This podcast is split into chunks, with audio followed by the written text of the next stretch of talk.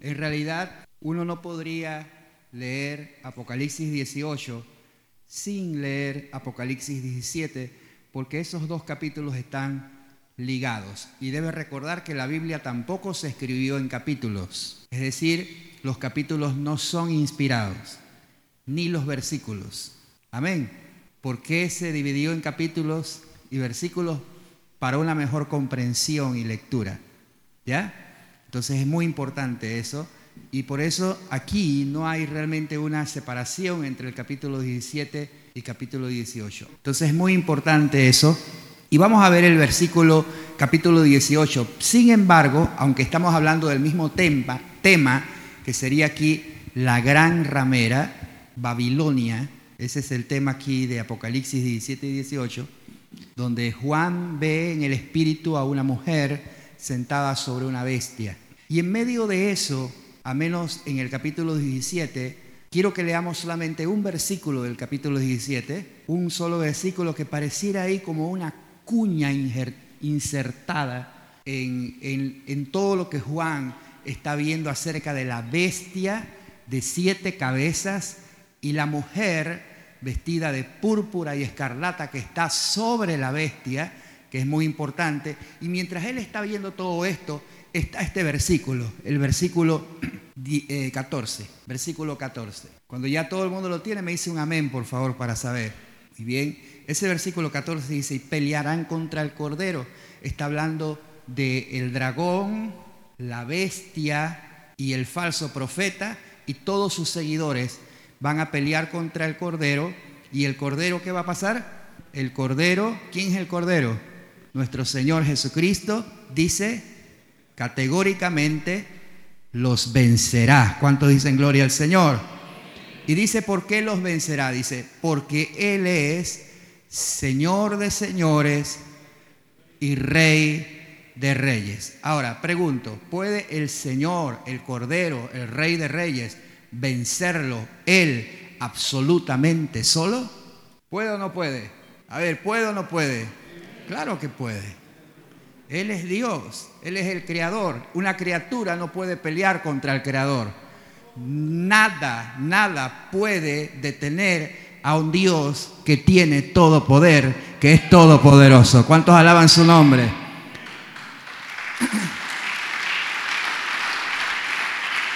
Sin embargo, sin embargo, como todo rey, Él se ha hecho de un ejército. ¿Y dónde está el ejército del Señor?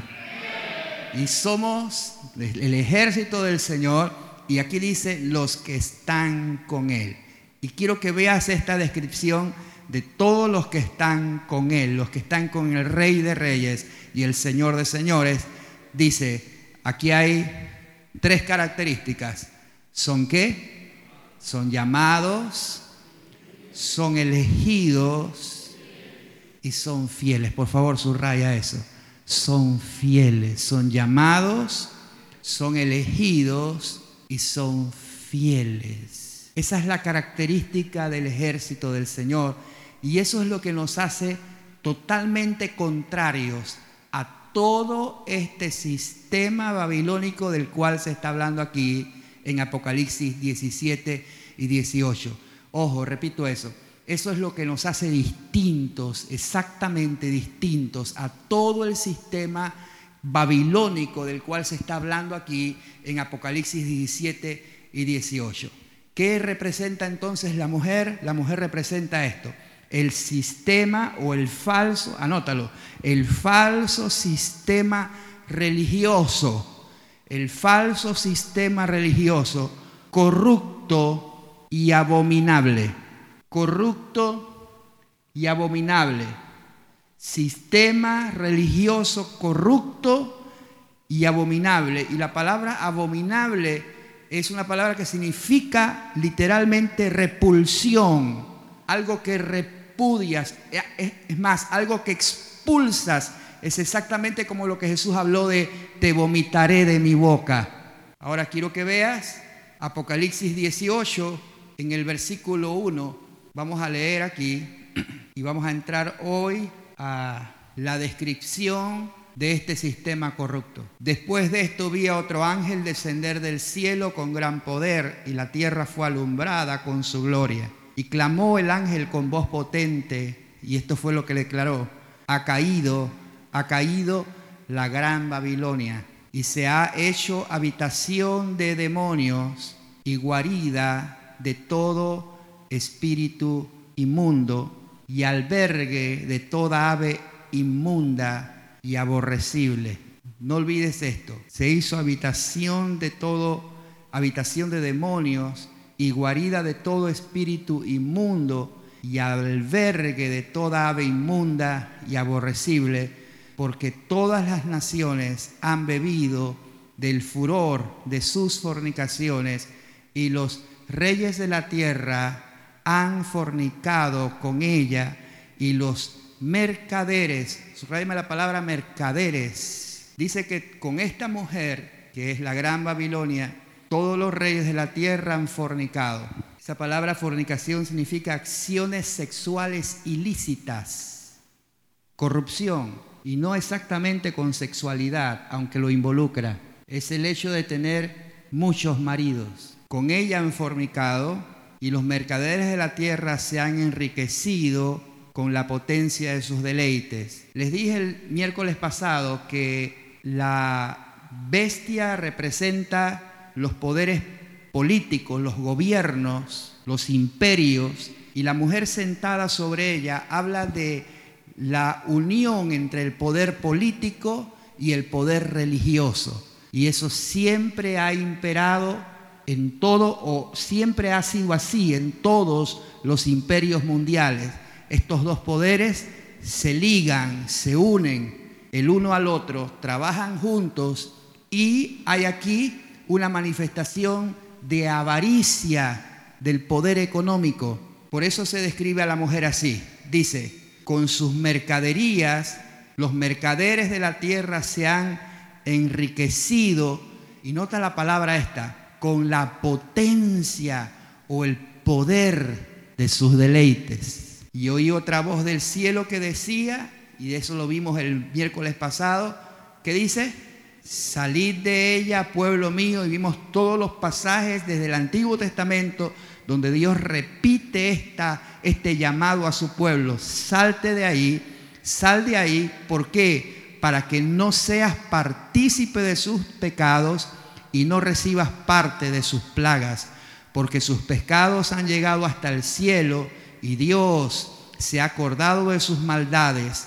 Dadle a ella como ella os ha dado y pagadle el doble según sus obras en el cáliz en que ella preparó bebida, preparadle a ella el doble. Cuanto ella se ha glorificado, ha vivido en qué? En deleites, tanto dadle del tormento y llanto, porque dice en su corazón, y esto es lo que dice la mujer, tres cosas importantes que dice la mujer. Una, ella dice, yo estoy sentada, ¿cómo? Como reina la segunda cosa que dice es, no soy viuda. Y la tercera, no veré llanto. Ojo, tres cosas dice. Una, estoy sentada como reina. Y todos estos poderes religiosos, y si quieres puedes anotar estos, estas son las cinco religiones más grandes del mundo. Las cinco religiones más grandes del mundo actualmente son el cristianismo, y este es el orden también, desde la más grande hasta la número 5. El cristianismo, el islamismo, el hinduismo, el budismo y el sintoísmo. Sí, sintoísmo. Esta es una religión en Japón. Quiero que veas por qué, por qué se le llama a esta mujer eh, Babilonia la Grande, la madre de todas las rameras de la tierra, todas las religiones del mundo están en ella representadas. Voy a repetir eso. No es una religión. Todas las religiones, incluyendo el cristianismo, están representadas en esta mujer abominable. Vamos a Génesis capítulo 11. Génesis capítulo 11, me dices un amén cuando lo tienes. Por supuesto que aquí en Génesis está el origen de la humanidad. Y aquí, posterior al diluvio, en el capítulo 11, versículo 1 dice, tenía entonces toda la tierra que tenía una sola lengua y una misma palabra. Y aconteció que cuando salieron del oriente, llegaron a una llanura en la tierra de Sinar. Anota esa palabra Sinar, porque en la tierra de Sinar se estableció el primer imperio mundial, Babilonia. Y dice la Biblia, ¿qué hicieron? Se establecieron allí. Y se dijeron unos a otros, vamos, hagamos qué cosa? Ladrillos cosámoslos con fuego, y les sirvió el ladrillo en lugar de piedra y el asfalto en lugar de mezcla. Y dijeron, vamos, edifiquemos una ciudad y una torre cuya cúspide llega hasta dónde? Hasta el cielo y hagámonos un nombre. Y esta fue la primera intención religiosa de los hombres. ¿Por qué razón? Porque la religión no es más que el esfuerzo, ah, si quieres anota esto, la religión es, no es más que el esfuerzo humano por alcanzar la deidad. Que le pongan a, esta no, a, a la deidad el nombre que quieran, como los musulmanes que le llaman Alá. Pero todo esfuerzo humano por alcanzar a Dios, eso es una religión. Pero el verdadero cristianismo no es el hombre tratando de alcanzar a Dios, es Dios alcanzando al hombre y salvándolo y redimiéndolo de sus pecados. Y eso fue lo que hizo Cristo al venir a este mundo a salvar a todos los pecadores. Alaba su nombre.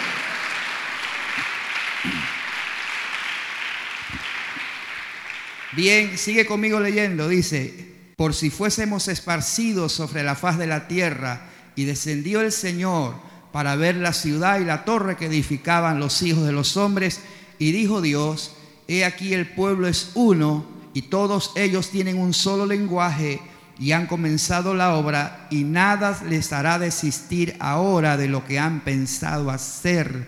Y, este, y esto, está en el, esto está en el corazón rebelde y obstinado del hombre. Nada les hará desistir de lo que han pensado hacer. Y ahora pues descendamos y confundamos allí su lengua para que ninguna, ninguno entienda el habla de su compañero. Así los esparció quién? Jehová desde allí sobre la faz de la tierra y dejaron de edificar la ciudad y por esto fue llamado el nombre de ella. ¿Cómo?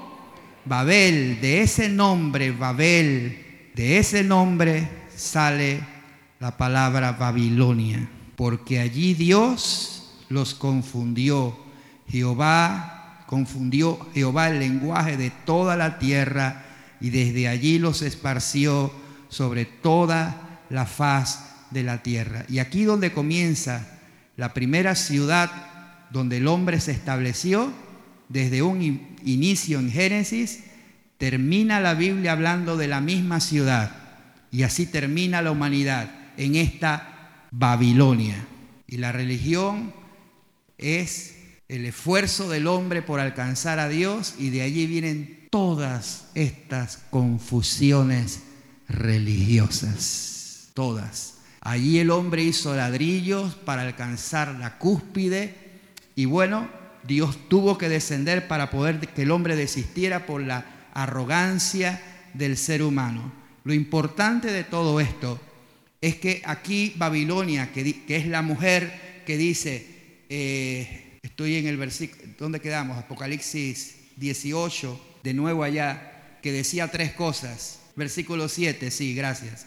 El 7, ella dice tres cosas. Estoy sentada como reina, no soy viuda y no veré llanto. Ella está gobernando, ella está en todas las naciones de la tierra y por eso dice, no, no soy viuda, con ella han fornicado todos los reyes de la tierra, todas las naciones tienen su religión Y no veré llanto porque no nos imaginamos cómo pueden caer estos poderes religiosos que tienen también tanto poder económico. Y eso lo sabemos. ¿Cómo puede caer un imperio tan grande, con tanta influencia y con tanto poder económico? Pues van a caer porque Dios la ha sentenciado. ¿Le puedes dar un aplauso al Señor por eso? Todos los sistemas religiosos caerán, absolutamente todos. Sin embargo, el llamado de Dios, el llamado del Señor para su pueblo es sal de en medio de ella. Vamos al Evangelio de Mateo. A ver, Evangelio de Mateo, capítulo 23. Te doy esa referencia porque puedes leer Mateo 23, pero lo mismo está en Lucas capítulo 11 y vamos a usar Lucas. Lucas capítulo 11. Mateo 23 es para que lo anotes, lo puedas leer en casa. Pero vamos a usar Lucas. Cuando tienes Lucas 11 me dices amén. Muy bien. Esta mujer está sentada sobre una bestia que tiene cuántas cabezas? Siete cabezas. Siete cabezas, cinco imperios, eh, que representan a cinco imperios, eh, perdón, a siete imperios. Cinco de ellos ya han caído. El imperio que estaba gobernando cuando Juan tiene la revelación de Apocalipsis es, la sexta cabeza que era el imperio romano. ¿Ya? ¿Está conmigo? En ese tiempo el imperio romano estaba imperando y sobre el imperio romano está sentada la mujer, es decir, este sistema religioso estaba unido al sistema imperial de aquellos días y gobernaban juntos. ¿Ya? Por esa razón, cuando Jesús viene a esta tierra, ¿qué imperio estaba gobernando? El imperio romano. Así que Jesús tuvo que enfrentarse tanto al poder político como al poder religioso de sus días. Vamos a ver a Jesús tratando con esta ramera. ¿Está bien? ¿Me expliqué lo que acabo de decir? Bien, Lucas capítulo 11, versículo 37. Lucas 11, 37 dice, luego que hubo hablado, le rogó un fariseo que pertenecía al sistema religioso de aquellos días, que comiese con él. Y entrando Jesús en la casa, él se sentó a la mesa. El fariseo lo vio y se extrañó ojo, se extrañó de que no se hubiese lavado antes de comer. Esto no era lavarse las manos solamente por higiene. Para los fariseos era un aspecto no higiénico, sino religioso. Ellos pensaban que entre más se lavaban las, manos, más se purificaban. Y él se extraña de que Jesús no entre en ese sistema religioso de lavarse muchas veces las manos, entonces, cuando él se extraña de eso, el Señor le dijo, ahora bien, vosotros los fariseos, los religiosos, limpiáis qué cosa? Lo de afuera del vaso y del plato, pero por dentro estáis llenos de rapacidad y de maldad. Necios. El que hizo lo de afuera, ¿no hizo también lo de adentro? pero dad limosnas de lo que tenéis y entonces todo será limpio. Les estaba hablando de uno de los problemas más grandes del ser humano y sobre todo de la religiosidad, la avaricia. ¿Ya? Ahora, ¿por qué estoy leyendo esto? Porque el llamado de Apocalipsis para nosotros y la voz del Espíritu Santo para nosotros, ¿dónde está el pueblo del Señor aquí? Es esta, salte de este sistema. Por supuesto Jesús no tenía un pelo de religioso y estaba fuera de este sistema religioso y por eso él dice, así opera la religión, se preocupa por limpiar lo de afuera, que es la apariencia, y no lo de adentro. ¿Cómo hacemos nosotros para no caer en un espíritu religioso? No viva de apariencias. De nuevo, dije, no viva de apariencias. ¿Cuál es el problema de la religión? Que tratan de agradar a hombres y no a Dios. Mientras los hombres los aplaudan, ellos están contentos. Mientras los hombres los vean bien, ellos están contentos. Pero que nadie se entere, de lo que llevan por dentro. En el Evangelio real, el Señor nos limpia de adentro hacia afuera. En la religión se maquilla lo de afuera y no se trata lo de adentro. Pero tú estás donde el Espíritu Santo está tratando con tu corazón, está tratando con lo más profundo para cambiarte de adentro hacia afuera. Bendito sea el nombre del Señor. Alabe el nombre de Jesús.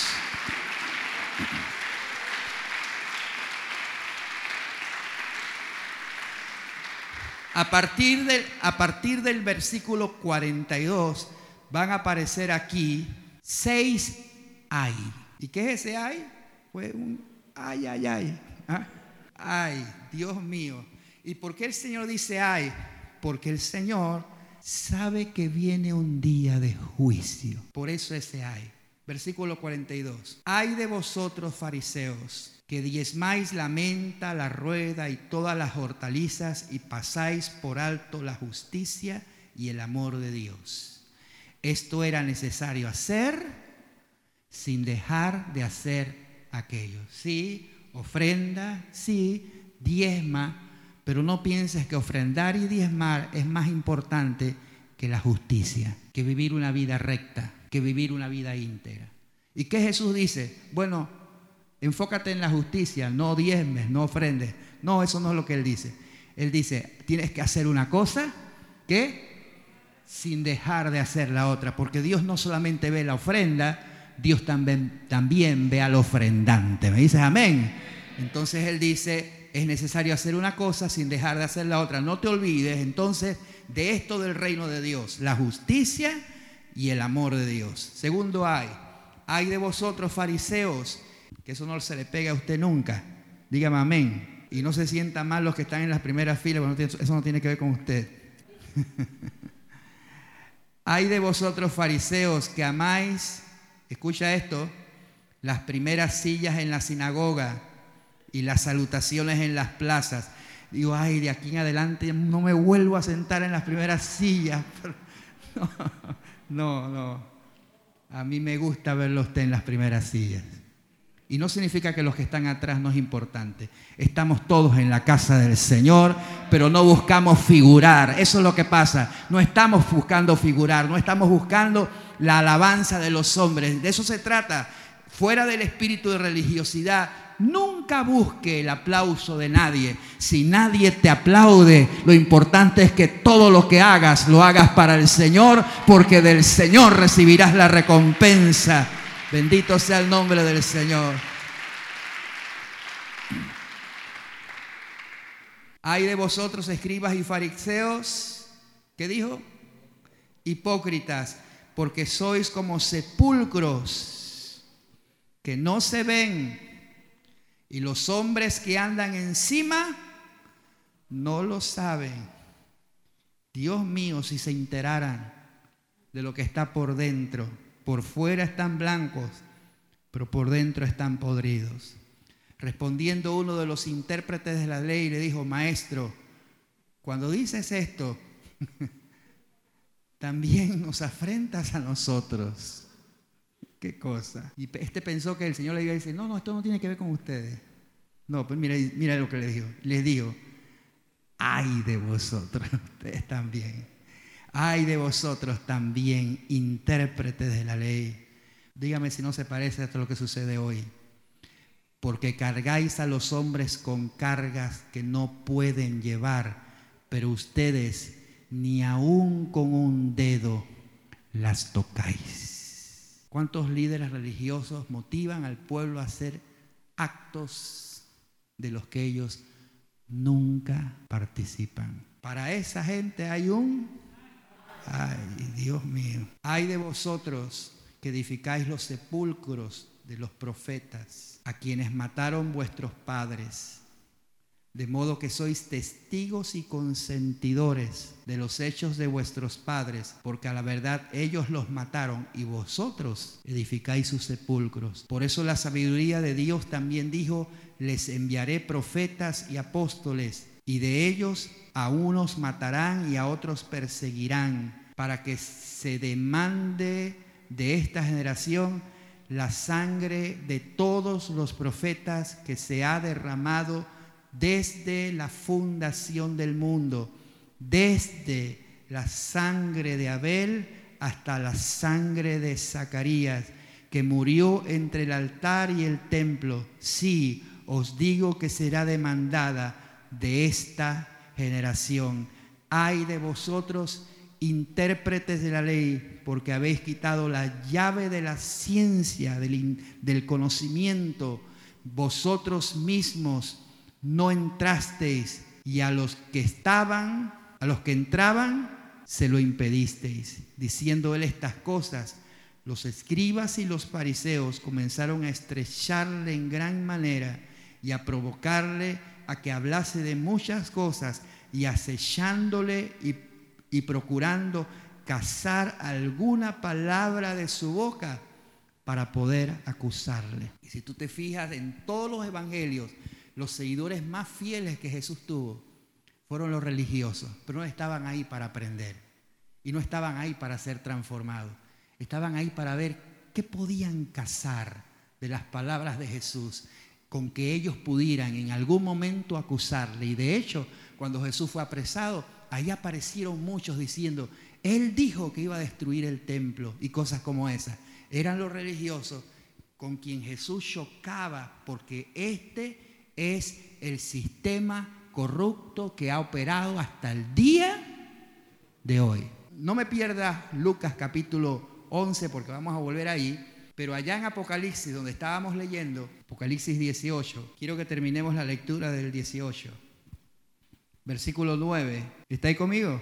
Dice, y los reyes de la tierra que han fornicado con ella y con ella han vivido en deleites, llorarán y harán lamentaciones sobre ella cuando vean el humo de su incienso, parándose de lejos por el temor de su tormento. Ay, ay, la misma expresión que usó Jesús, de la gran ciudad de Babilonia, la ciudad fuerte, porque en una sola hora vino su juicio. Y los mercaderes de la tierra lloran y hacen lamentación sobre ella, porque ninguna, ninguno compra más sus mercaderías, mercaderías de oro, de plata, de piedras preciosas, de perlas, de lino fino, de púrpura, de seda, de escarlata, de toda madera olorosa, de todo objeto de marfil, de todo objeto de madera preciosa, de cobre, de hierro, de mármol, de canela, especias aromáticas, incienso, mirra, olíbano, vino, aceite, flor de harina, trigo, bestias, ovejas, caballos, carros, esclavos. Y mira también la mercadería lo que incluye almas de hombres, Dios del cielo, y los frutos codiciosos por tu alma se apartaron de ti y todas las cosas exquisitas y espléndidas te han faltado, nunca más las hallarás. Y los mercaderes de estas cosas que se han enriquecido a costa de ella, se han enriquecido a costa de ella, se pararán lejos por el temor de su tormento, llorando y lamentando, diciendo, ay, ay de la gran ciudad que estaba vestida de lino fino, púrpura y escarlata, y estaba adornada de oro, piedras preciosas y de perlas, porque en una hora se han consumido, ¿qué cosa? Tantas riquezas. Observa las riquezas de las religiones que te mencioné. Tómate la tarea de hacerlo. Observa las riquezas de las religiones que te mencioné. A punta de engaño, a punta de falsedad, a punta de mentira, a punta de, la necesidad de los seres humanos, llevando a la gente a la perdición. Porque mis amados, hay un solo Dios y un solo mediador entre Dios y los hombres y se llama Jesucristo. Y en ningún otro hay salvación, porque no hay otro nombre bajo el cielo dado a los hombres en quien podamos ser salvos, solo en el Señor Jesucristo. ¿Alguien puede decir un amén a eso? Ninguna religión, absolutamente ninguna, puede llevarte a Dios, porque el único camino al Padre tiene un nombre, Jesucristo. el único que derramó su sangre por nosotros y resucitó de entre los muertos y está sentado a la diestra del Padre. Dice, ¿cuántas riquezas, dice, se han consumido en ellas? Dice, y todo piloto y todos los que viajan en naves, marineros y todos los que trabajan en el mar se pararon lejos, vieron el humo de su incienso, dieron voces diciendo, ¿qué ciudad era semejante a esta gran ciudad? Y echaron polvo sobre sus cabezas y dieron voces llorando y lamentando diciendo, ay, ay de la gran ciudad en la cual están todos los que tenían naves en el mar, se habían enriquecido de sus riquezas, pues en una hora ha sido desolada. Alégrate sobre ella, cielo, y vosotros santos, apóstoles y profetas, porque Dios ha hecho justicia en ella. Y un ángel poderoso tomó una piedra, como una gran piedra de molino, y la arrojó en el mar diciendo, con el mismo ímpetu será derribada Babilonia, la gran ciudad, y nunca más será hallada. Y voz de arpistas, de músicos, flautistas, trompeteros, no se oirá más en ella, y ningún artífice de oficio, ninguno se hallará más en ti, ni ruido de molinos oirá más en ti Luz de lámpara no alumbrará más en ti, ni voz de esposo ni de esposa se oirá más en ti, porque tus mercaderes eran los grandes de la tierra, pues por tus hechicerías fueron engañadas. ¿Ves que todo es un engaño? Todas las religiones que son. A ver, ¿qué son? Un engaño. Todas las naciones han sido engañadas y en ella se halló la sangre de los profetas y de los santos y de todos los que han sido muertos en la tierra, porque este gran conflicto ha causado la muerte a lo largo de la historia de un número de cristianos incalculables. Pero Dios un día hará juicio de la sangre de todos ellos que ha sido derramada. En nombre de la religión se han matado miles y miles y miles de personas. A nombre de Dios. De hecho, Juan capítulo 16, todos allá, palabras de Jesús. Aunque vamos a volver de nuevo al pasaje que vimos, pero mira lo que dijo Jesús en Juan 16. Estas son palabras del Señor Jesucristo. Y recuerda que lo dijo mientras estaba el imperio romano en su apogeo. ¿Ya lo tiene? Capítulo 16, versículo 1. Esto se lo dijo Jesús a sus discípulos y estas palabras se cumplieron literalmente en todos los discípulos que fueron todos mártires, con excepción de Juan. Todos murieron y murieron bajo el imperio romano. Todos. Él dijo estas palabras, estas cosas os he hablado para que no tengáis tropiezo. Estoy en el versículo 1. Os expulsarán de las sinagogas y aún viene la hora cuando cualquiera que os mate, aquí está el engaño, pensará que rinde servicio a Dios. Y harán esto porque no conocen al Padre ni a mí, mas os he dicho estas cosas para que cuando llegue la hora os acordéis de que ya os lo había dicho. Y así se cumplió. Los discípulos y la, la iglesia primitiva fue perseguida hasta la muerte. ¿Y cuántos no han muerto por causa de seguir el Evangelio de manera recta porque se enfrentan a un sistema religioso corrupto, gobernado por el mismo diablo, en contra de la verdad. Y todo el que quiera vivir piadosamente actualmente debe saber que padecerá persecución. ¿Por qué? Porque luchamos contra un sistema. ¿Cree que la gente te va a aplaudir porque tú tienes una Biblia en la mano? A ver, levánteme la mano los que en algún momento han recibido crítica por leer la Biblia. Mira a su alrededor. Esa es la realidad. ¿Por qué? Porque chocas contra un sistema. ¿Y cuánta gente no hay en, que se llaman a sí mismos religiosos, pero no conocen la palabra de Dios y no conocen la Biblia? Vuelva conmigo al Evangelio, ¿dónde estábamos?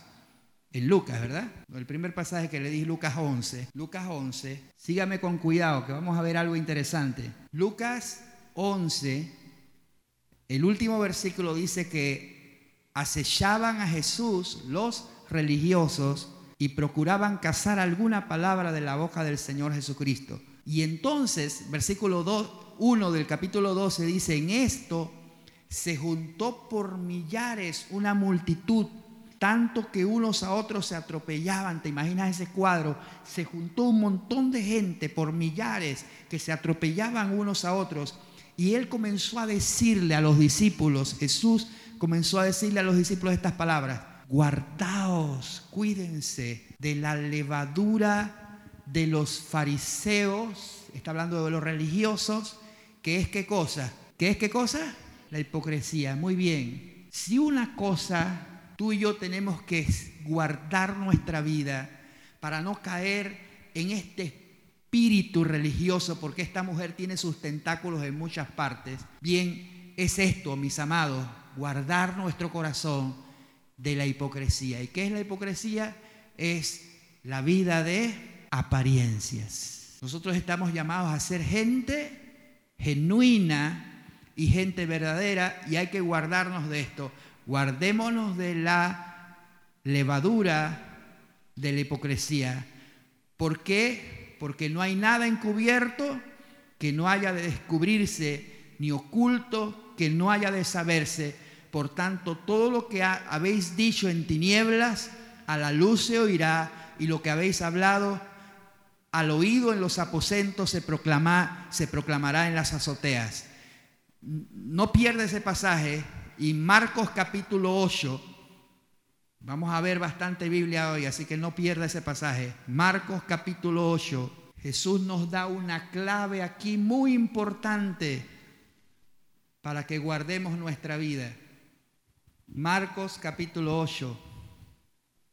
Dígame amén cuando lo tiene.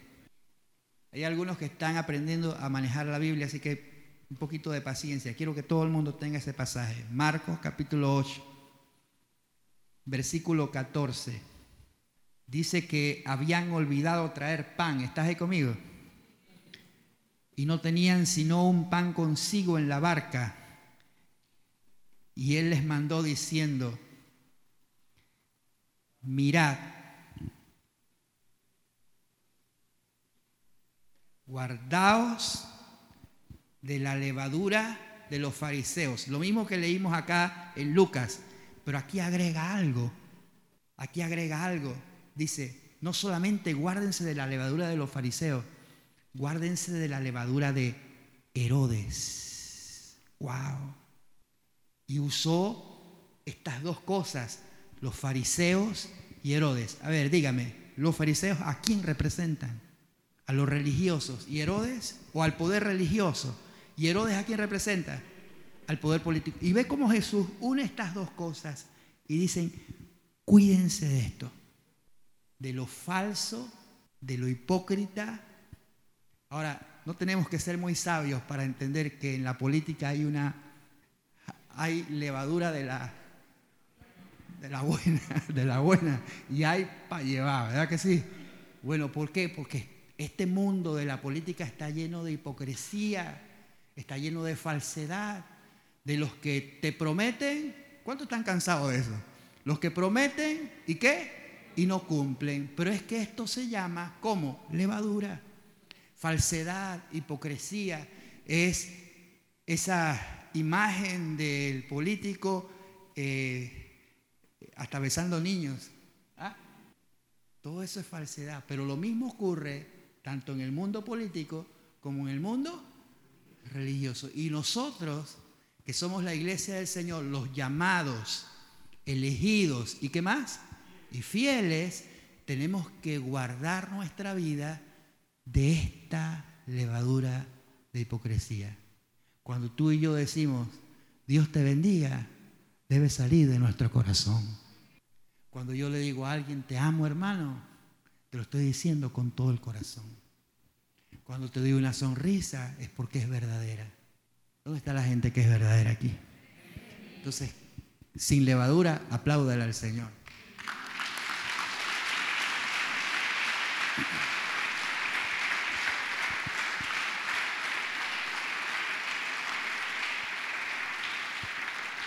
Voy a aplaudirle más fuerte.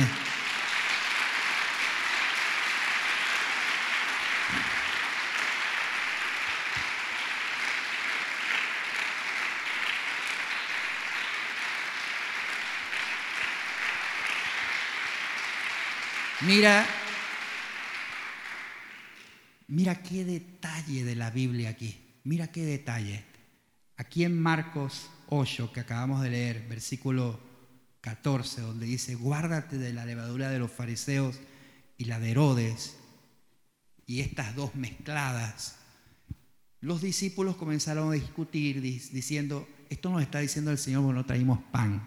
O sea, los discípulos muchas veces no entendían lo que Jesús les hablaba. Entonces Jesús les dijo, ¿qué discuten?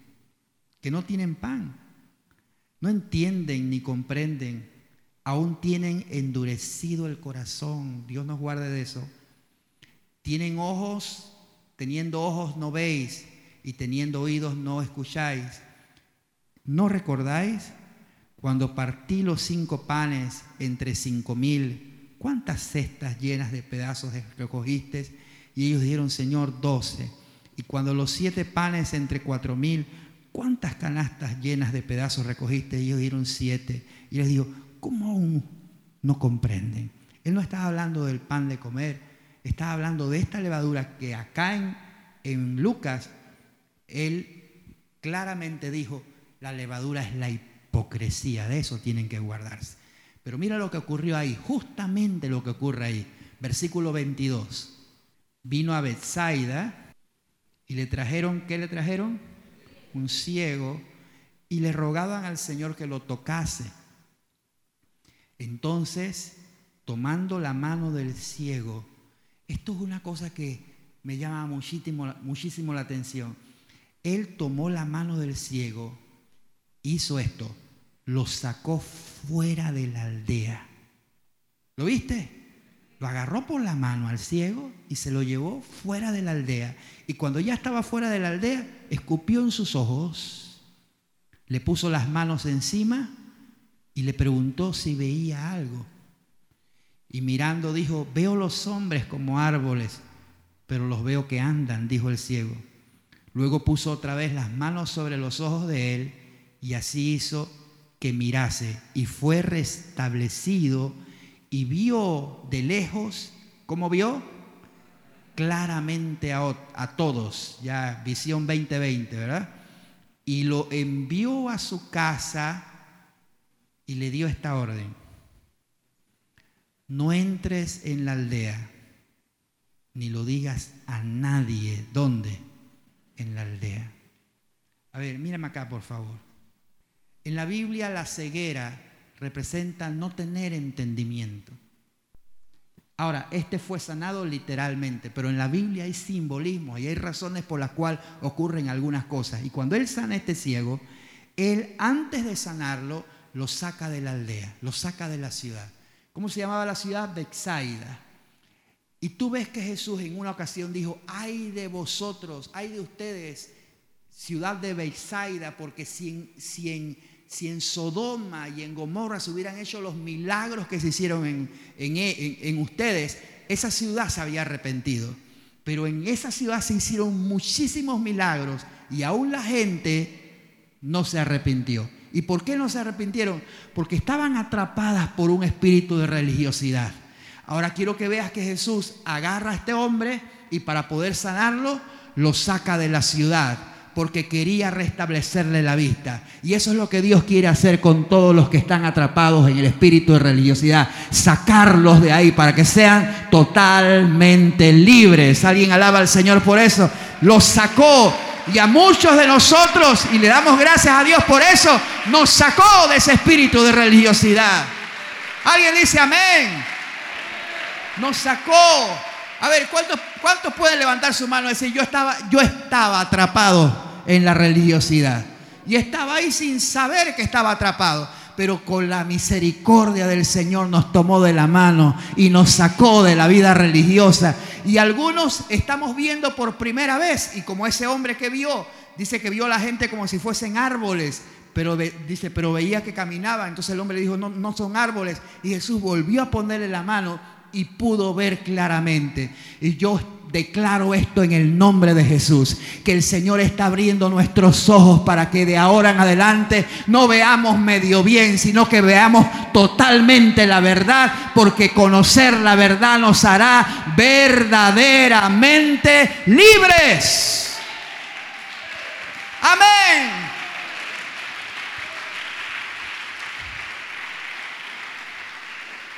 Ahora, ahora, reciba esto también. Jesús le dijo a este hombre, no entres más en la aldea, porque usted y yo para atrás ni para coger impulso. No volveremos más a la vida religiosa, porque una vez que Dios te abre los ojos, te los abre para toda la vida, ¿verdad que sí? Alguien dice un amén. Vuelva conmigo ahora a Lucas, a Lucas y este capítulo 12 de Lucas merece nuestra atención. Lucas capítulo 12. ¿Estás ahí conmigo? Dime un amén. Vea las palabras del Señor Jesucristo. En el versículo 1 él dijo, guárdense de la levadura de los fariseos, porque no hay nada encubierto que no haya de ser descubierto. Versículo 4 dice, mas os digo, amigos míos, no teman a los que matan el cuerpo y después nada pueden hacer. Jesús está hablándole eso a los discípulos porque él sabía que los discípulos terminarían siendo mártires. ¿Y quién los iba a matar? El sistema religioso y político.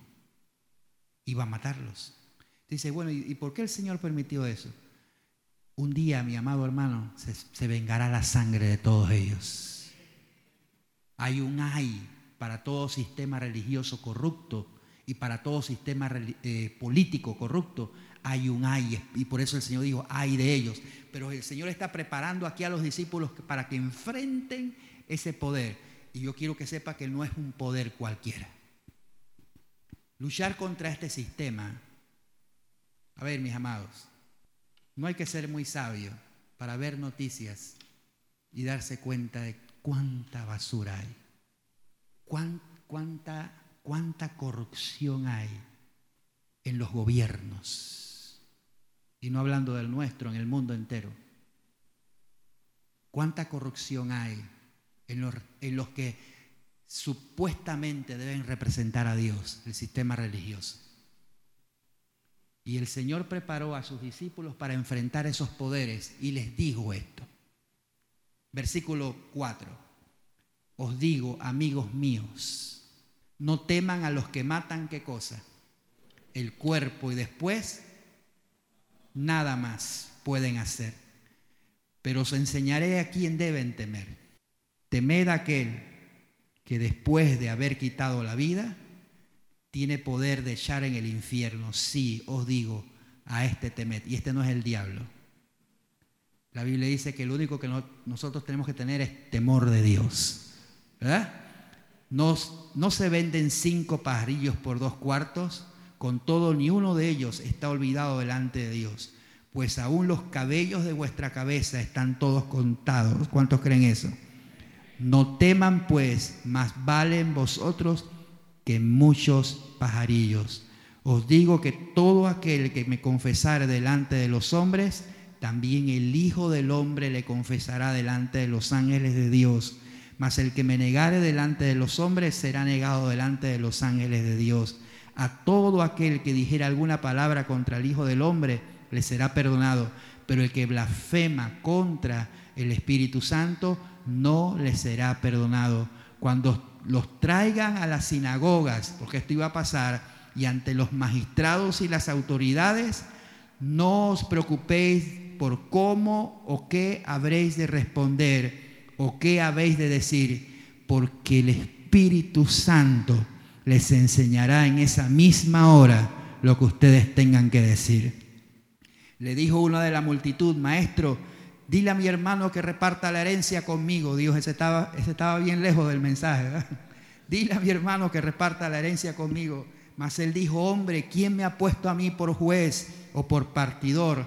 Y aquí dijo la segunda cosa que nosotros debemos ser guardados, no solamente de la levedura de los fariseos. Él dijo, guárdense de toda avaricia. Y esto va ligado con la vida religiosa, la avaricia.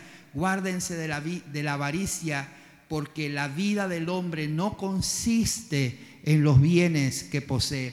También le refirió una parábola diciendo la heredad de un hombre rico había producido mucho y él pensaba dentro de sí diciendo, ¿qué haré? Porque no tengo, no tengo dónde guardar mis frutos. Y dijo, esto haré, derribaré mis graneros y los desificaré mayores y allí guardaré todos mis frutos y mis bienes y diré a mi alma, alma, muchos bienes tienes guardados para muchos años, repósate, come, bebe, regocíjate.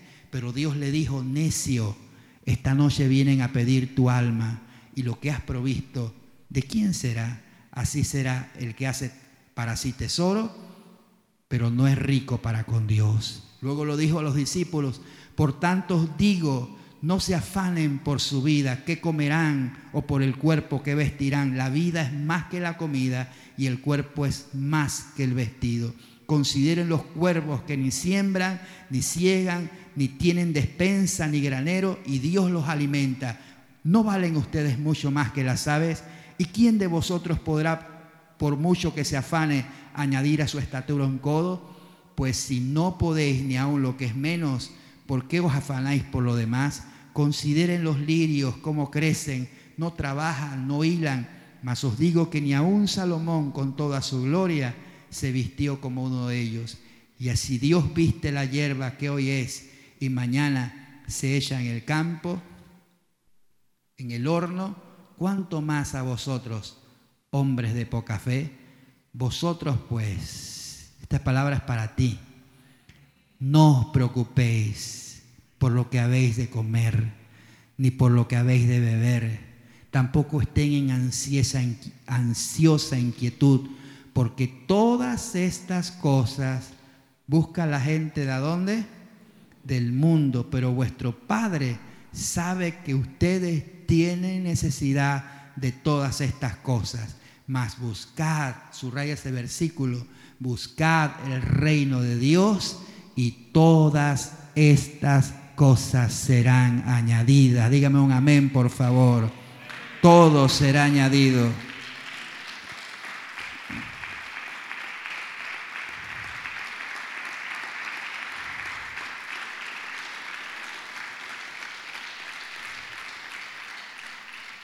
No teman manada pequeña, porque a vuestro Padre le ha placido daros el reino. Vendan lo que poseen, den limosnas, hagan bolsas que no se envejezca, tesoro en los cielos, donde no se agote, donde el ladrón no llega ni la polilla destruye, porque donde esté vuestro tesoro, allí estará también vuestro corazón.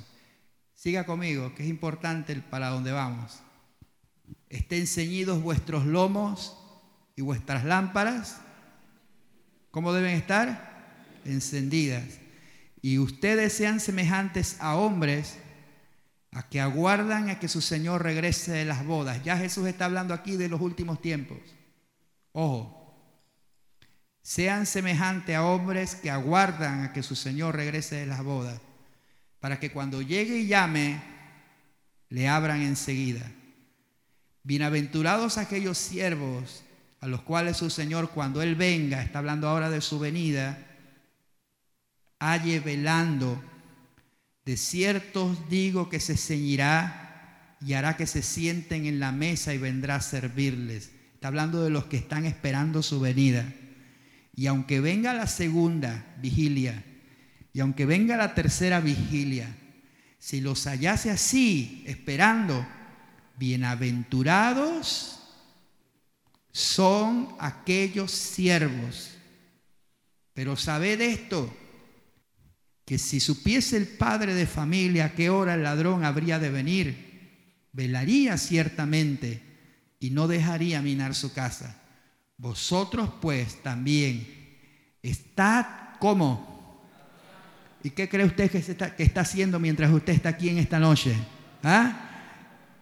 ¿Cuántos se están preparando aquí? Vosotros estad preparados porque a la hora que no pensáis, el Hijo del Hombre vendrá.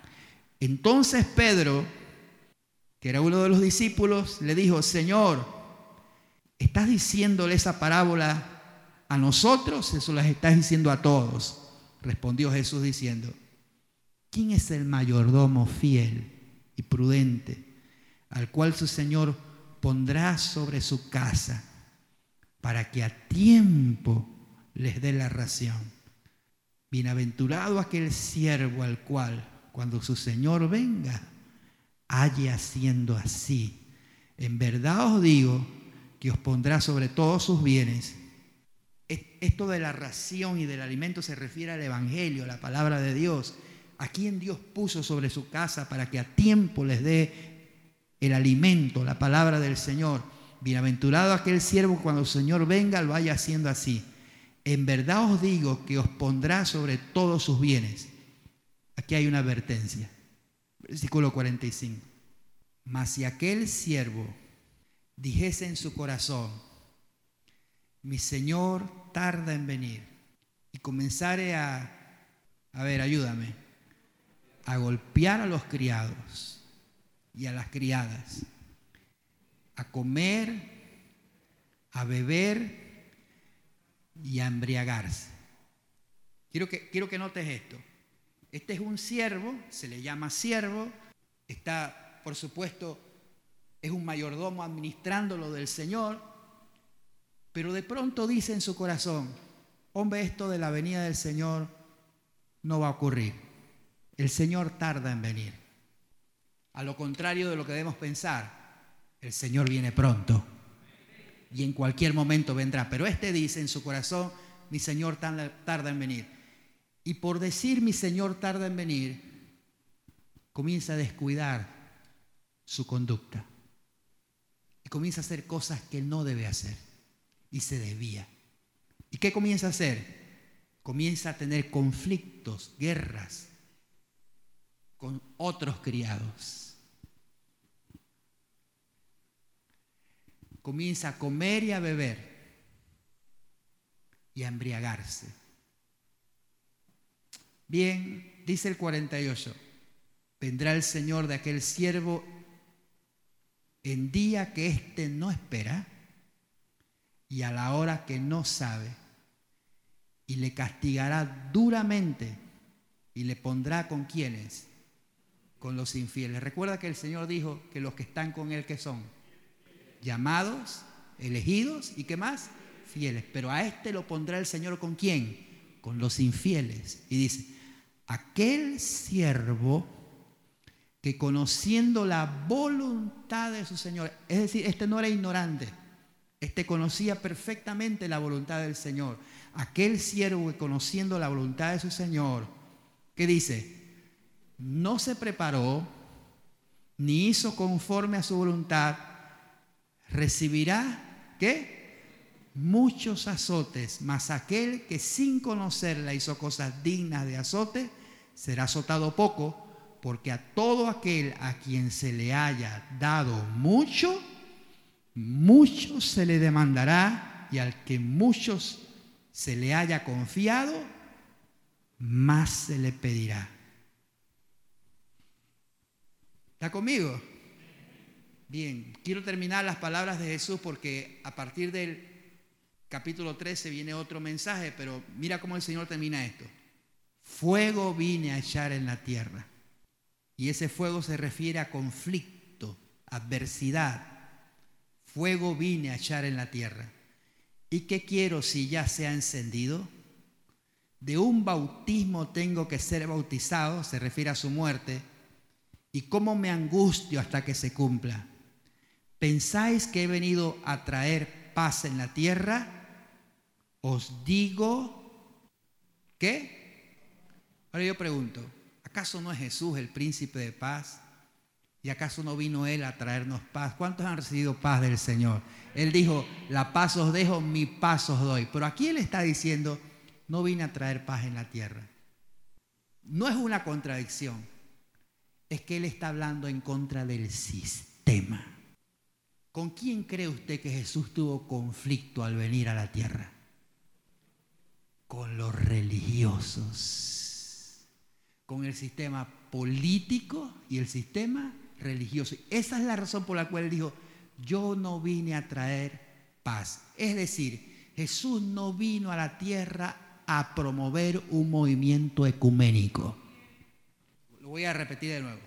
Jesús no vino a la tierra a promover un movimiento ecuménico, decirle a los fariseos, ay fariseos, yo vine a unirme a ustedes. ¿Ah? Para que todos juntos alabemos a Dios juntos. No, no se unió con los fariseos, nunca lo hizo. No se unió con los saduceos, jamás lo hizo. Ni siquiera se unió con Herodes, nunca lo hizo. Nunca se puso eh, de acuerdo con Pilato para hacer una campaña. Correcto, correcto, correcto. Mira eso. A ver, lee conmigo bien. ¿Piensan que he, traído he venido para traer paz? Él dijo, no, no. ¿Dónde está eso? Versículo 51. No, sino qué cosa? Disensión, disensión. Eh, porque de aquí en adelante, cinco en una familia estarán divididos. Tres contra dos y dos contra tres. Estará dividido el padre contra el hijo, el hijo contra el padre, la madre contra la hija y la hija contra la madre, la suegra también está metida ahí. Ya cuando te dicen las suegras que ya son los últimos tiempos. recuerda, recuerda cuando Jesús sanó al joven ciego de nacimiento. ¿Se acuerda de ese pasaje? Y que los fariseos fueron y lo interrogaron. Y luego le preguntaron al papá y a la mamá. Y el papá y la mamá no quisieron meterse y dijeron, edad tiene, pregúntenle a él. ¿Y por qué razón hicieron eso y se apartaron de su propio hijo? Porque querían quedar bien con el sistema religioso. ¿Y qué terminaron haciendo los fariseos con ese joven? Lo expulsaron de la sinagoga, lo echaron, pero cuando lo echaron, Jesús fue a buscarlo y tuvo un encuentro personal aquel joven con Cristo. Porque cuando la religión te echa, te encuentras con el verdadero Dios. A su nombre. Decía también a la multitud, cuando veis la nube que sale del poniente, perdón, antes de leer esto, sí, exactamente, eh, Arquimedes me hizo un comentario ahí, y es esto, es que, mire, Jesús estaba predicando en una casa y la casa estaba totalmente llena y allá afuera apareció María y los hermanos de Jesús y alguien le dijo al Señor, te busca tu madre y tus hermanos. Y esperaban que Jesús dejara de hacer lo que estaba haciendo para atender a, su madre y a sus hermanos. Y Jesús dijo, ¿quién es mi madre quiénes son mis hermanos? Son los que oyen la palabra de Dios y la cumplen. Él está hablando de la verdadera familia. Y no es que él no reconoció a María como su madre, todo lo contrario. Es más, hasta el último momento de su vida la cuidó y se la entregó al discípulo Juan, a quien él amaba. Siempre tuvo cuidado de ella. Pero él estaba hablando de una familia a un nivel superior. Todos los que oímos la palabra de Dios, la obedecemos, somos la familia de Dios.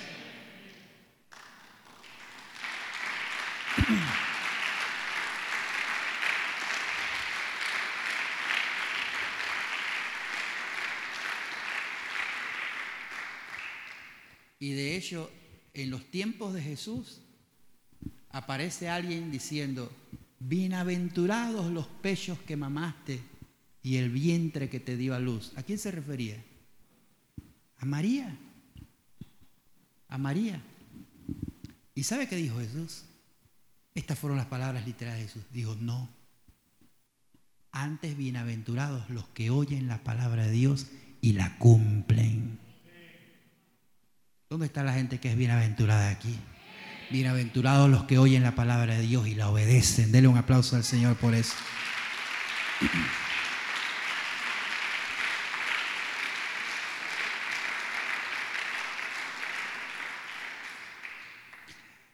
Le decía a la multitud, cuando vean la nube que sale del poniente, luego decís, agua viene, y así sucede. Ustedes saben conocer los tiempos naturales, y cuando sopla el viento del sur, dicen, hará calor, y lo hace.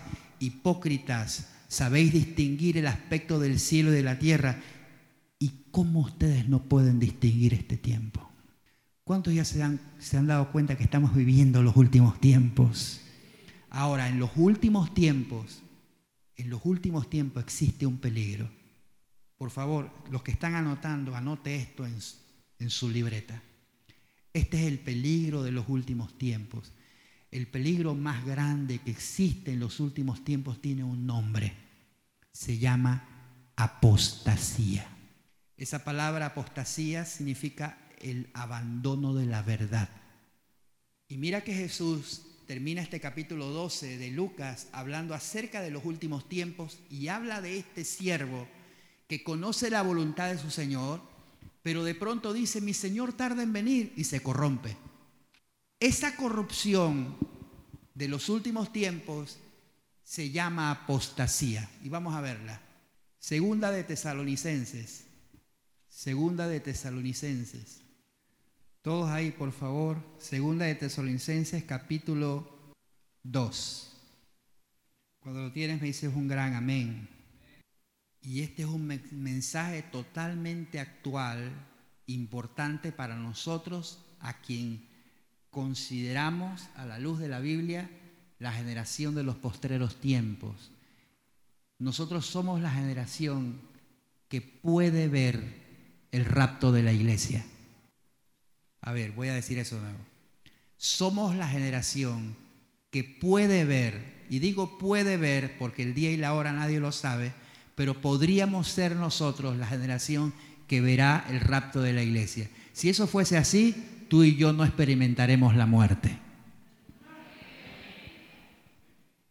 Seremos transformados para recibir al Señor en el aire. Y eso puede ocurrir esta misma noche. Y puede ocurrir porque las señales, todas las, las, señales bíblicas están cumplidas para eso. El Señor puede venir esta noche, antes que el culto acabe. ¿Qué le parece? Podría venir esta noche mientras usted está dormido, o mañana cuando usted se despierte en la mañana. El rapto puede ocurrir en cualquier momento.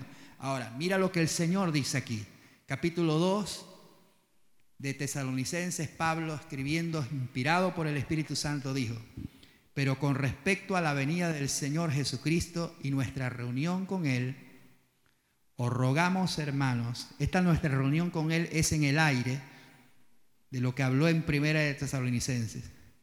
No os dejéis mover fácilmente de vuestro modo de pensar, ni os conturbéis, ni por espíritu, ni por palabra, ni por carta como si fuese nuestra, en el sentido de que el día del Señor está cerca. Ese día del Señor ahí, eso lo he repetido muchas veces, no se refiere al rapto, se refiere al juicio de los siete años de tribulación.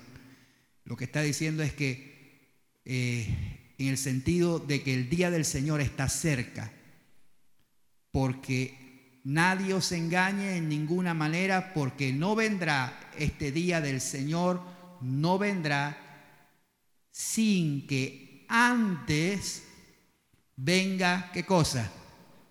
La apostasía. Bien, lo que significa aquí es que antes del juicio de los siete años de tribulación, habrá un movimiento llamado apostasía. Y le dije antes que apostasía significa qué cosa? El abandono de la verdad.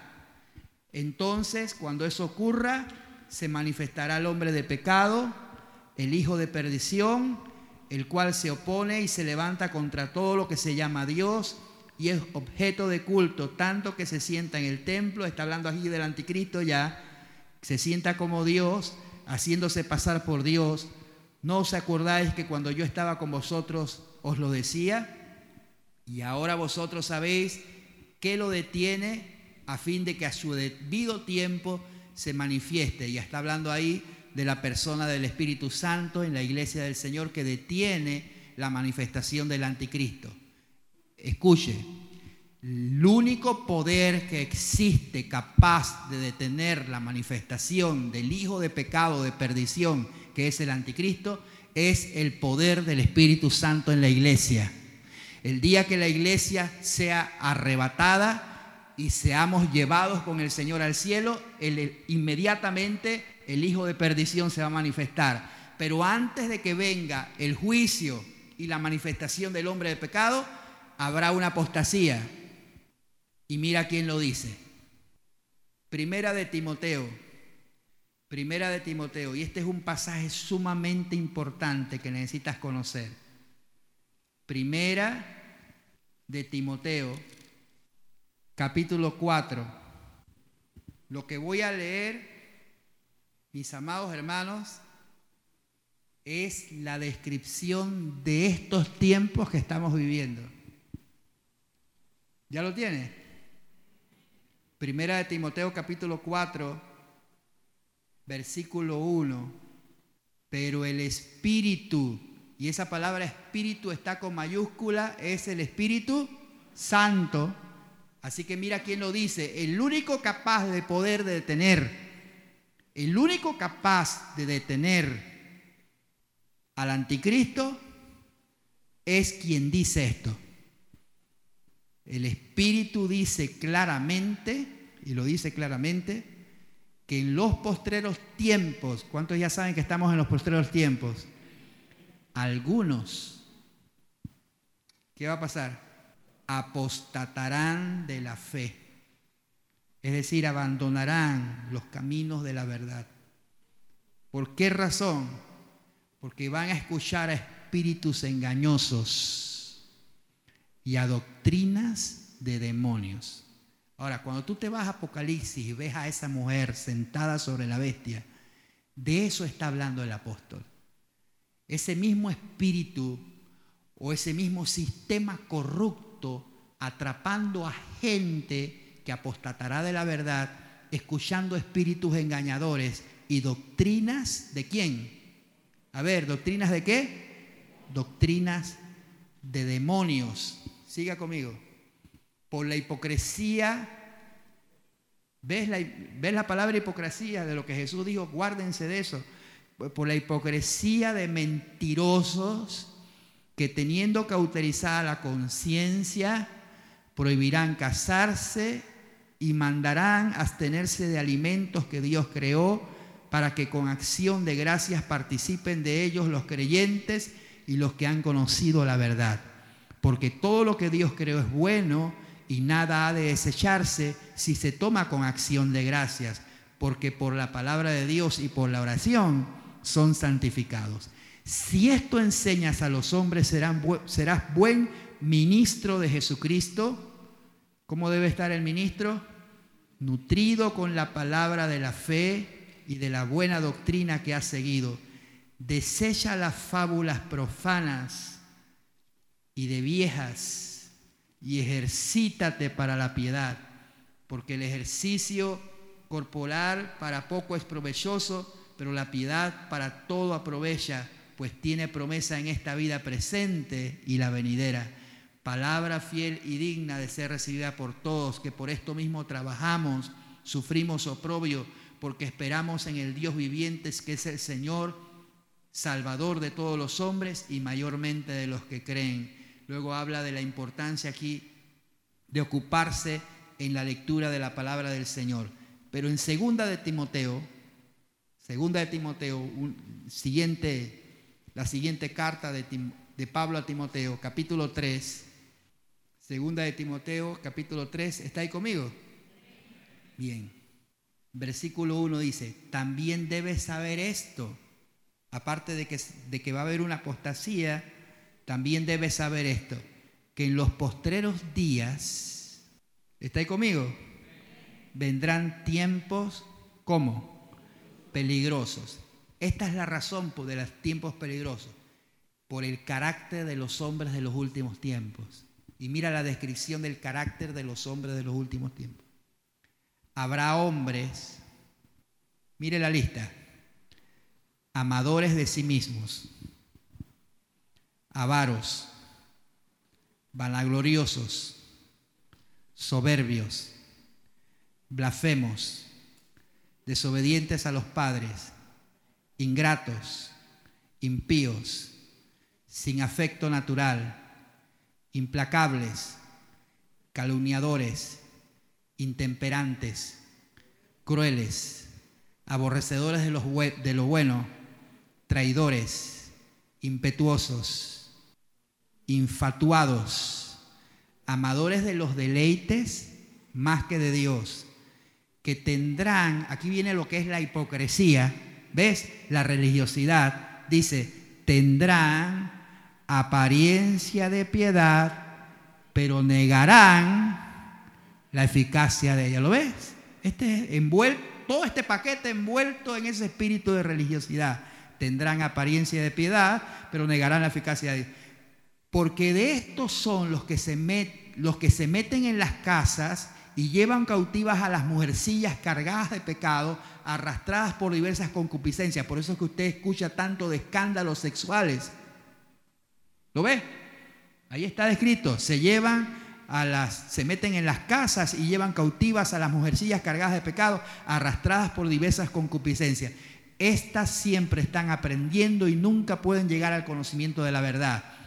Y de la manera que Janes y Jambres resistieron a Moisés, así también estos resisten a la verdad, hombres corruptos de entendimiento, reprobos en cuanto a la fe, mas no irán más adelante porque están sentenciados, no irán más adelante porque su insensatez será manifiesta a todos como también la fue la de aquellos. Mírame por favor, necesito tu mirada.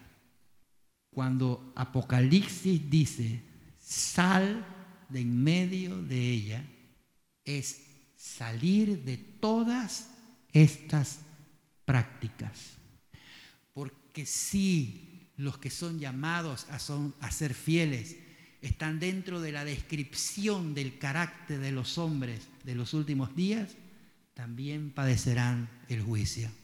Ahora te voy a decir algo sorprendente. Si tú enumeras cada una de las características de estos hombres de los últimos tiempos, contarás tres grupos de seis y te va a dar un 666. Anótalos. Hay, ¿cuánto es 6 por 3? Bien, hay 18 características de los hombres de los últimos tiempos. Así que podrían ser divididas en tres grupos de seis. Cuídate que estas cosas no estén en ti. Vamos a volver a leerlas. Número uno, hombres amadores de sí mismos. Ahora, por supuesto que cuando dice hombres, se refiere a mujeres también. Es genérico. ¿Verdad? Y dígame si no estamos en un mundo de vanidad. Vanidad de vanidades. Todo es vanidad. Amadores de sí mismos. ¿No ha escuchado usted esa expresión? Que tú no amas a nadie, nada más a ti mismo. Hay gente así. Que solo buscan, solo ven por, por su propio bien, por su propio bienestar. Avaros, vanagloriosos. Lo está leyendo conmigo, ¿verdad? ¿Qué más? Soberbios, blasfemos, desobedientes a los padres. Cuidado, hijos Haga un alto ahí. No quieres estar dentro de este sistema corrupto. Sométete a tus padres. Honralos, obedécelos, respétalos. Porque el carácter de los hombres de los últimos tiempos, y lo dice el Espíritu Santo, es desobediente a los padres. Es en el hogar que se engendra todo el mal Porque cuando hay alguien que no obedece a su padre y a su madre, puede traspasar cualquier tipo de autoridad. ¿Está conmigo? Ingratos, Para no ser ingrato, siempre sea agradecido. De siempre las gracias por todo, siempre de gracias. Ingratos. ¿Qué más? Impíos, sin afecto natural, implacables, calumniadores, intemperantes, crueles, aborrecedores de lo bueno, traidores, siempre sea fiel, nunca sea un traidor, impetuosos, infatuados, amadores de los deleites más que de Dios que tendrán, y aquí con eso resume todo, tendrán apariencia de piedad. Ahora, tú te imaginas esto. Si tú sabes que alguien es, mira, si tú sabes que alguien es traidor, ¿te cuidarías de él? Claro que sí. Pero el problema de esta gente es que son traidores y están vestidos de piedad. ¿Lo, ¿Lo, viste? Es que aparentan lo que no son son, tendrán apariencia de piedad, pero negarán la eficacia de ella. Y el apóstol termina haciendo una advertencia aquí. Es lo mismo que dice Apocalipsis, salid. Bueno, lo que dice es, a estos, ¿qué dice? Evita. Dime con quién andas, ¿verdad? A estos evita. Porque de estos son, y luego termina diciendo eso, su insensatez será manifiesta a todos. Voy a terminar con esto. Y esto quiero que lo recibas de pie, por favor. Toma tu Biblia. Ahí está la descripción de los hombres de los últimos días, en el capítulo 3, versículo 1 al versículo 9, ¿verdad? Muy bien. Con tu Biblia, por favor, y tu pluma o tu lápiz, versículo 10. Con esto vamos a terminar. Dice, pero tú. ¿Quién es ese tú? Tú mismo, ¿verdad? Tú. Así que pon tu nombre ahí. Tú. Pon tu nombre ahí. Pero tú. Ese pero marca una diferencia. Y eso tienes que ser tú, alguien distinto, alguien diferente. Dice, pero tú has seguido mi doctrina. La palabra doctrina significa enseñanza. Mi doctrina, ¿qué más? conducta. Ahora, mira, mira que Pablo dice, le dice a Timoteo, tú has seguido mi, mi conducta. Significa que entonces que Pablo fue un qué? Un modelo, modelo a seguir, fue un ejemplo. Tú has seguido mi conducta. ¿Qué más? Propósito. ¿Qué más? Fe, longaminidad, amor, paciencia, persecuciones, padecimientos. ¿Por qué hay persecuciones y padecimientos? ¿Por qué? Porque estamos luchando contra un sistema corrupto. ¿Ya lo ves? Por eso hay persecuciones, por eso padecimientos como las que me han sobrevenido en Antioquía, en Iconio, en Listra, persecuciones que he sufrido y de todas me ha librado el Señor, alabado sea Dios. Y también todos, ¿y todos son cuántos?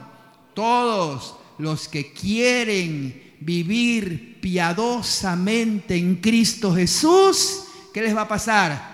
Padecerán persecución. ¿Por qué, mis amados? ¿Por qué?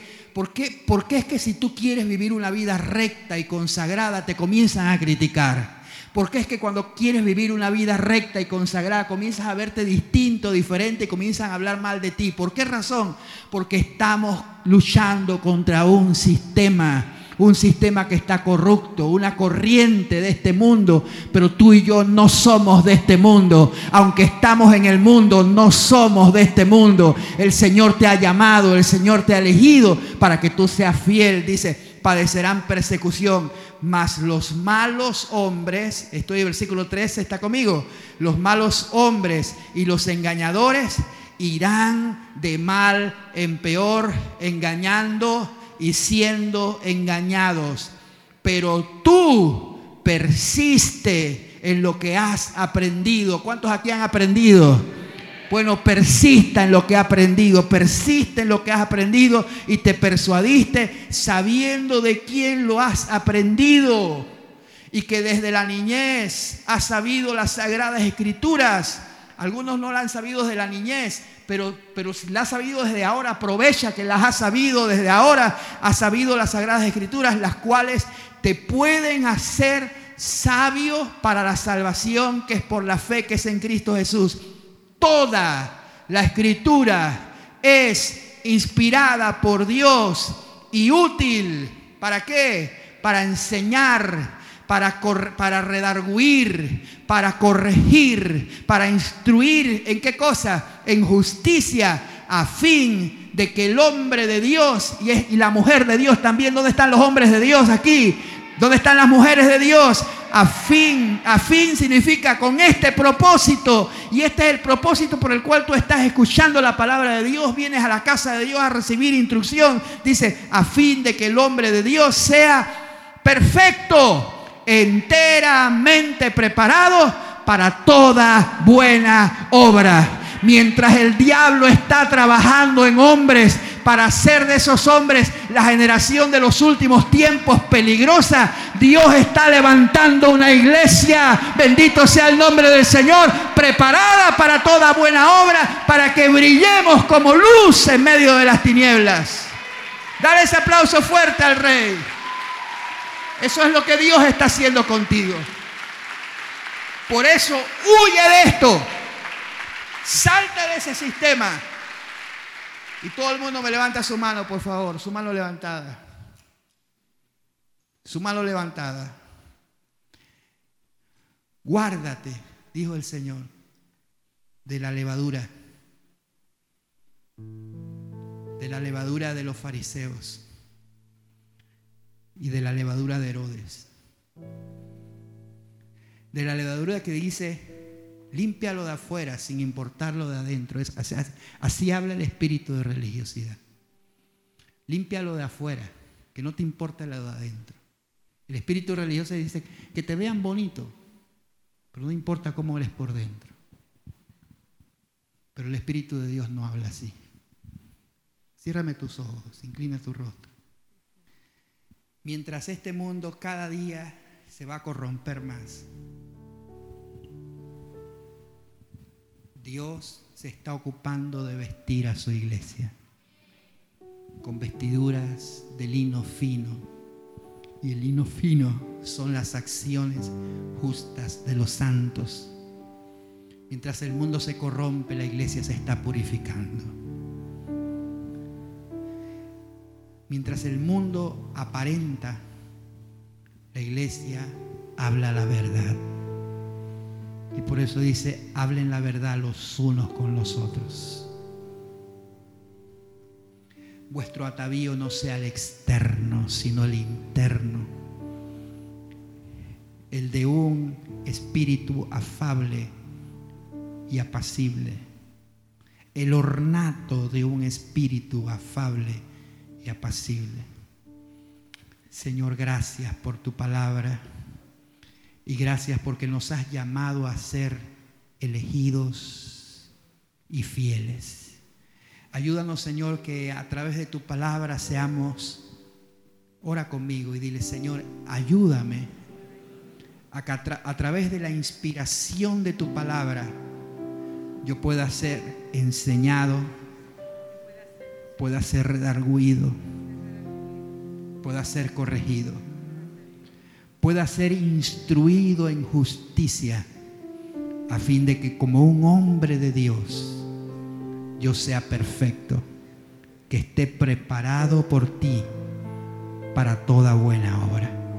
Que tú puedas contar conmigo, Señor, en medio de esta generación, con una vida íntegra, santa y apartada. En el nombre de Jesús te lo pido, Señor.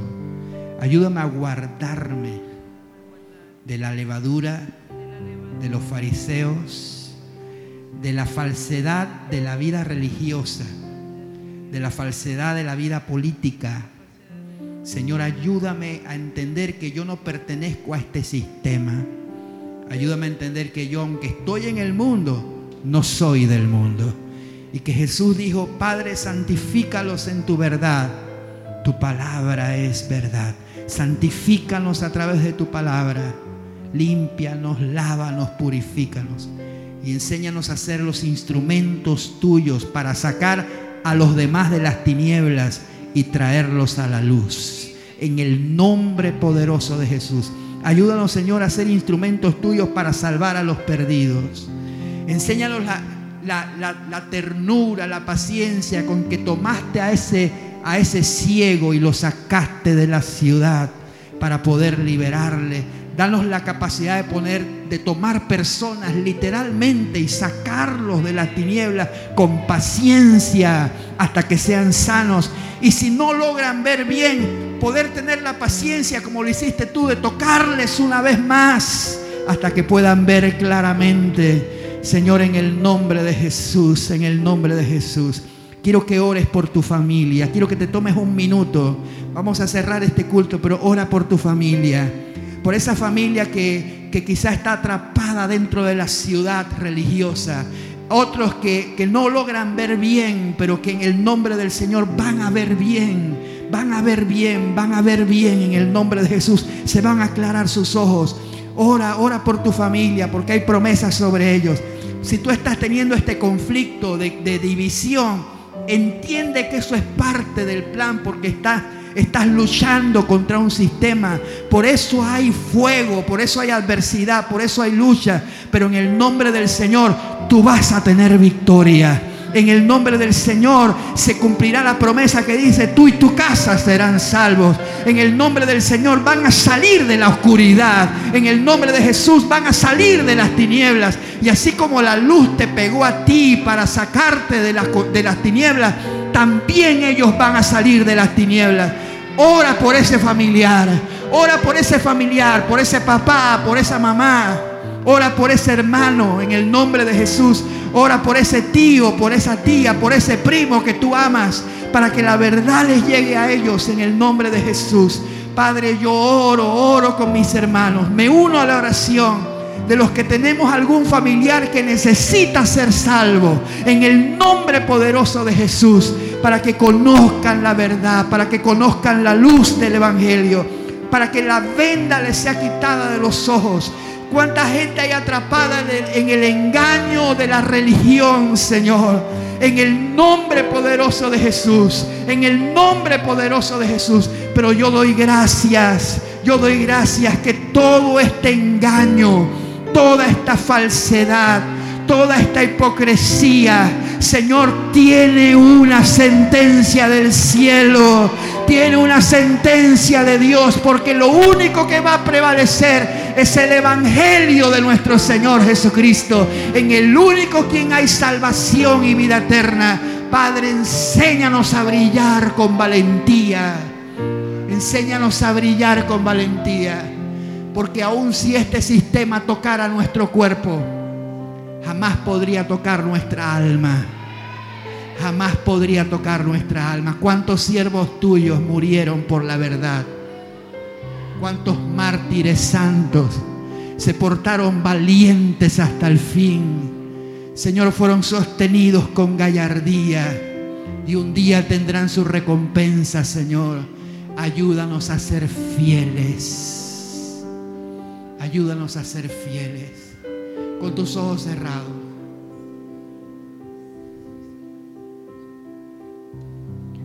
No sé cuál sea tu lucha. No sé cuál sea tu lucha, porque sé que todos tenemos luchas. No sé cuál sea tu lucha.